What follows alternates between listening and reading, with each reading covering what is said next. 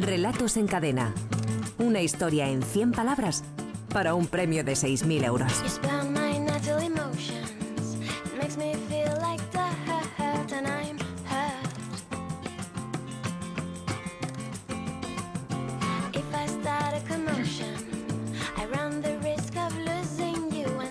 Javier Sagarna, director de la Escuela de Escritores. Buenas tardes, amigo. Hola, buenas Bienvenido. tardes. Bueno, esta semana ya sin confusiones, ni equívocos, ni nada, volvemos a los eh, niveles habituales de participación. ¿eh? Volvemos a los 726 propuestas. 726 que yo diría que no, si no es la de este año, de este año, porque ha habido Sí, dos años sí, más, sí. pero de este año yo creo que es la, la participación más numerosa.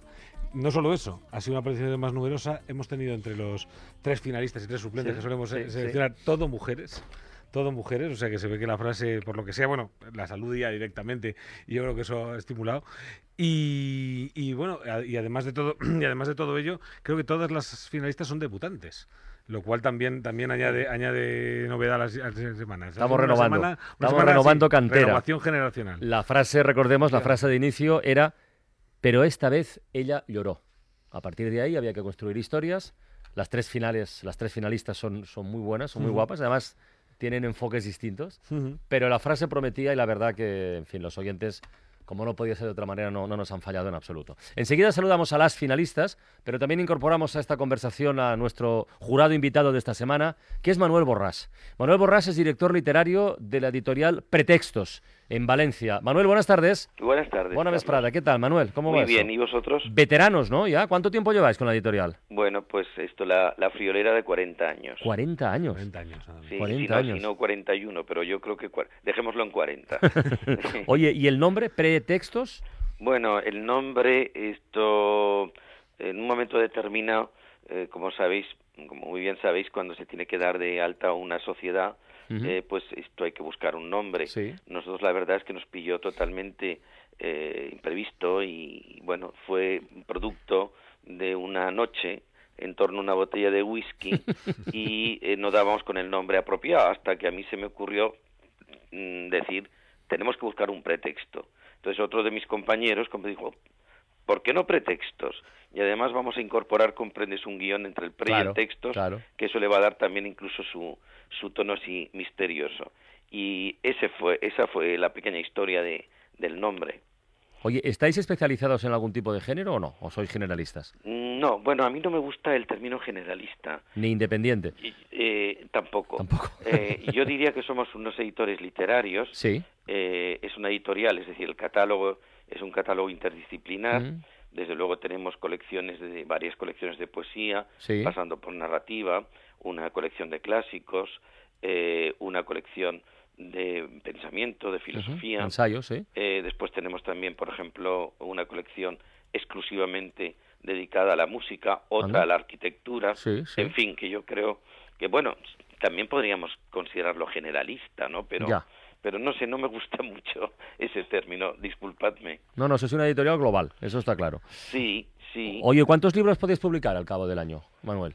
pues mm, no sabría decirte, porque bueno, ahora ya sabéis que con la crisis del sector, pues hemos reducido. Bueno, nosotros la verdad es que producción, en lo que, en lo que a la producción respecta, tampoco hemos eh, reducido tanto, porque lo que hacemos es reeditar más. Sí. Pero nosotros vendremos a, entre reediciones y novedades, a publicar una media, calcula aproximadamente de unos 20 títulos mensuales. Mensuales. ah, sí, lo que pasa es que ya sabes que también el curso editorial es desde septiembre hasta mayo. Sí, ¿eh? sí. Después está todo el Rubicón del verano, que no sé, bueno, se preparan libros, no se deja de trabajar, pero no aparecen libros en, en, en librerías. Está- estaba pensando, me imagino que te acordarás tú, Manuel, claro, 40 años ya de, de- de trabajo. ¿El primer libro que publicasteis, cu- cuál fue? Bueno, eso fue una, una, una anécdota también, porque eh, nosotros queríamos ser editores, éramos muy jóvenes. Yo creo que en los anales de la edición en español hemos sido los. Bueno, para que os hagáis más o menos una idea, nosotros pusimos nuestro primer libro en circulación teniendo 20 años. Joder. Acabamos de, de egresar de la universidad y éramos, bueno, yo ahora mismo, por ejemplo, veo a mi alrededor y veo a, a mis amigos o la gente o mis sobrinos con de 20 años y digo, pobrecillos, si ahora tuvieran que hacer esto, No, imagínate. sería totalmente imposible, ¿no? O sea, y bueno, mm, éramos muy jóvenes, eh, en cierto modo muy bisoños, ¿no? Y no sabíamos que los libros, claro, tienen todo un proceso, ¿no? Y entonces teníamos, porque los dos surgimos aparte en, o sea, el primer libro lo publicamos en el 76, pero quisimos ser editores todavía siendo universitarios en el 74. Es decir, yo mm, fui a pedir los permisos gubernativos que en aquel momento había que solicitarlos en el gobierno de en el Ministerio de Información y Turismo y recuerdo que me despacharon porque no tenía ni siquiera había cumplido los 18 años, ¿no? O sea que fue una cosa de una precocidad tremenda. Y bueno, ya te digo que te lo digo para mm, más o menos contextualizar lo inexpertos que éramos y bueno, se llegaba el momento que teníamos que salir con un libro porque aparte te daban un plazo determinado para salir, no había libro y entonces recurrimos a un libro que estaba hecho ya en el Departamento de Historia de la Medicina en Valencia, que se titulaba Historia, mm, no, perdón, Materiales para la Historia de las Ciencias en España en el siglo XVI-XVII, que resultaba un libro un, tanto extemporáneo para lo que nosotros queríamos hacer, que era ni más ni menos pues, que recuperar parte, uno de los otros nuestros objetivos juveniles era recuperar parte de la memoria del exilio republicano, porque pensábamos que comprendes que era una generación que teníamos que empezar hacer justicia sobre, sobre esto. Muy bien, Manuel. Y ahí seguimos todavía. Pero bueno, hoy es una trayectoria muy larga eh, de la cual nos alegramos muchísimo. Venga, quédate con nosotros que vamos a saludar a las finalistas y luego votamos a ver qué relato pasa a la siguiente fase. María Jesús Gómez tiene 41 años, es de Onda, en Castellón, trabaja como secretaria en una empresa de artes gráficas. María Jesús, buenas tardes. Hola, buenas tardes. ¿Qué tal? Y enhorabuena por llegar hasta aquí, ¿eh? Luego ya veremos si seguimos o no, pero de momento hay que, hay que felicitarte ya. Muchas gracias. Bueno, más tú tienes un blog, ¿no? Sí, sí, tengo un blog. Al filo de lo imposible. Sí. ¿Y lo de escribir es, es reciente, es de siempre? Es de siempre, siempre, me ha gustado mucho. Mm. ¿Y qué estás leyendo ahora, por ejemplo? Pues ahora estoy leyendo lo último de Julia Navarro. Ah, dispara, yo ya estoy muerto, sí. Sí, sí, ese está, muy bastante bien. Está muy bien. Con, Julia, con Julia inauguramos temporada este año en la, en la ventana y la verdad que nos gustó mucho. Bueno, María Jesús, que tengas mucha suerte, ¿eh? Muchas gracias. Venga, saludamos a Raquel, Raquel Puente, que tiene también 41 años, es de Barcelona, pero reside desde hace ocho años en Vallvert, en la provincia de, Tarragona. Trabaja como periodista freelance de una revista femenina. Raquel, hola, buenas tardes. Hola, buenas tardes. Se vive tranquila en Vallvert, ¿eh? Muy tranquila. Muy tranquila. Al ladito de la riva, ¿verdad? ¿Eh? Sin, sin mucho agobio. Sin mucho agobio, sin nada de agobio. Muy bien. Y eso da tiempo y, y da ganas, supongo, de escribir y de leer, las dos cosas, ¿no? Bueno, tiempo tampoco te creas porque ah. con el trabajo, pero bueno, sí que es verdad que disfrutas más del, poco tiempo que puedas tener. ¿Qué estás leyendo ahora, por ejemplo, Raquel? El club de lectura del final de tu vida. ¿El club de lectura del final de tu vida de quién es? Will Solve. Ni idea, confieso. Un libro de, un, bueno, de un editor y bueno, de Nueva York. Y la verdad es que de momento bastante bien. Muy bien, pues que lo disfrutes y que tengas suerte hoy, ¿vale? Gracias. Venga, y se lo damos también a Blanca, Blanca Rodríguez, 23 años de Madrid, estudiante de biología. Hola Blanca, ¿cómo va eso? ¿Qué tal? Hola, ¿qué tal? Tú eres pues debutante también en una final de relatos, ¿eh?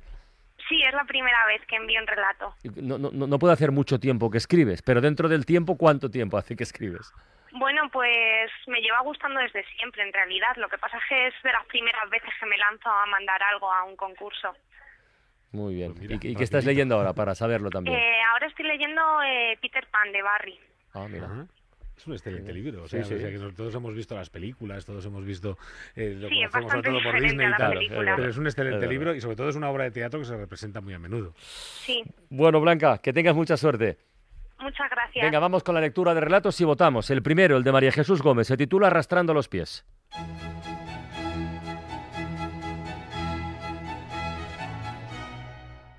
Pero esta vez ella lloró mientras cerraba la puerta removió las brasas de la chimenea y se acercó a ver cómo iba el caldo del puchero. En la mesa, tres cubiertos como siempre. El perro levantó las cejas para observarla y con un leve gemido le recordó que tenía que comer. Sin darse cuenta, iba arrastrando los pies. Buscó en la agenda a alguien con quien hablar, pero la mitad no estaban ya. Volvió a mover las brasas. Acarició al perro suspiró profundamente y recogió dos cubiertos. Retrato más desolador, ¿verdad? Es desolador, esa es exactamente la palabra que, lo define, yo creo. Es, es, uno de los relatos más tristes que hemos leído aquí en, en, este, en, esta sección. O sea, eh, cómo lo va construyendo, cómo está lleno de todos los elementos y todos los elementos transmiten tristeza, uno detrás de otro, uno detrás de otro. El gesto final de recoger los dos platos es la guinda, ¿no? Pero todo el relato nos va dejando, nos va dejando fastidiados, que es lo que tiene que hacer un relato triste. Está magníficamente construido. Vamos con el segundo. El de Raquel Puente se titula Frente al espejo.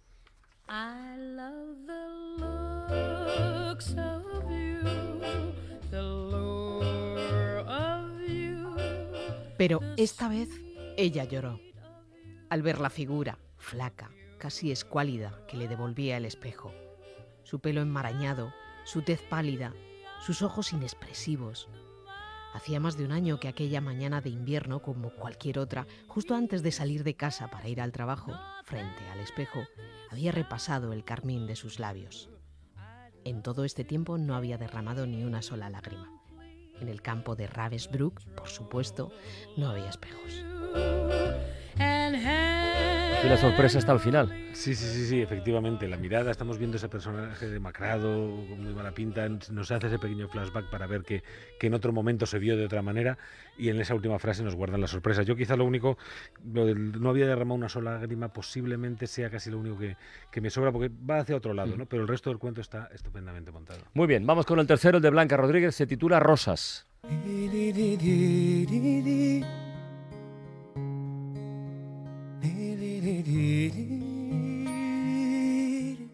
Pero esta vez ella lloró.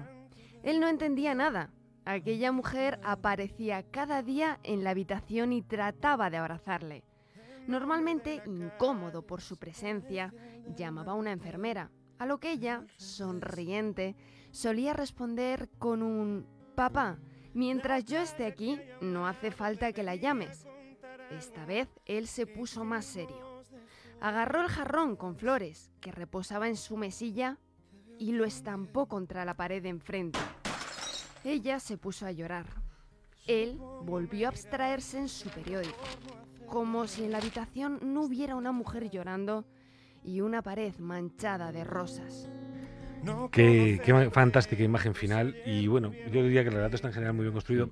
Podía estar sobre alguna explicación y tal, pero está fantásticamente bien construido. Venga, vamos a votar. Blanca, ¿por quién votas tú?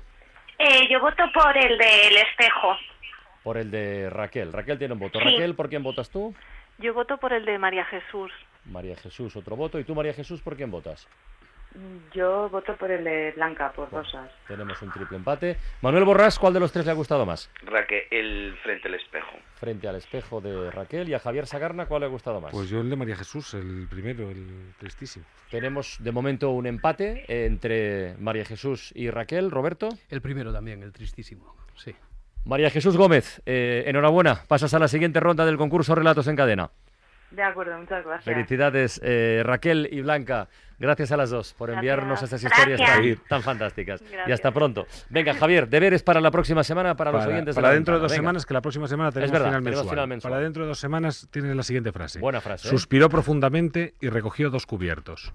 Suspiró profundamente y recogió dos cubiertos. A partir de esta frase y en no más de 100 palabras, pueden enviarnos sus relatos hasta dentro de dos semanas a través de la página web www.escueladeescritores.com. Muy bien, Javier.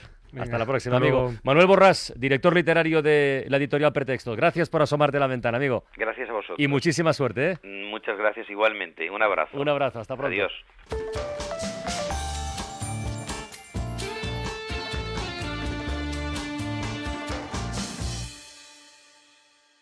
La Ventana con Carlas Francino.